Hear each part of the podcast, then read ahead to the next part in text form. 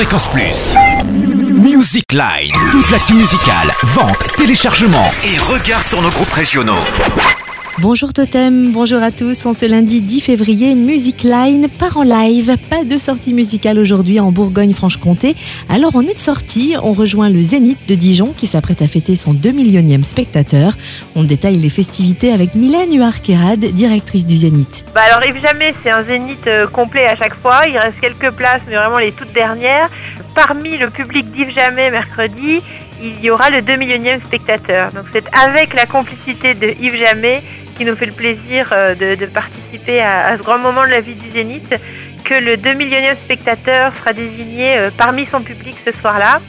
Et donc ce, ce 2 millionième spectateur euh, recevra un pass gold pour aller à une cinquantaine de, dates au Zénith, sera couvert de cadeaux par la totalité des partenaires du, Zénith. Ce sera une grande soirée pour un spectateur qui sera dans la salle le soir de Yves Jamais. Et puis il y aura un after avec l'artiste euh, et euh, le 2 millionième spectateur euh, et les partenaires pour, pour fêter ce 2 millionième spectateur. Et quel est le prochain temps fort au Zénith? Oh bah Oui, il y a une grande première, c'est un festival au mois de juillet qui s'appelle le No Music Festival, qui nous tient particulièrement à cœur parce qu'il dure sur deux jours. Et puis il utilise le Zénith de manière complètement détournée avec trois scènes, deux extérieures, une intérieure.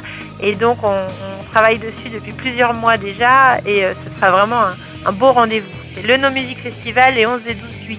Le Zénith peut se targuer d'être plus grande salle à 250 km à la ronde, plus de 100 manifestations par an et l'année prochaine, le Zénith fête ses 10 ans et nous prépare déjà de belles surprises.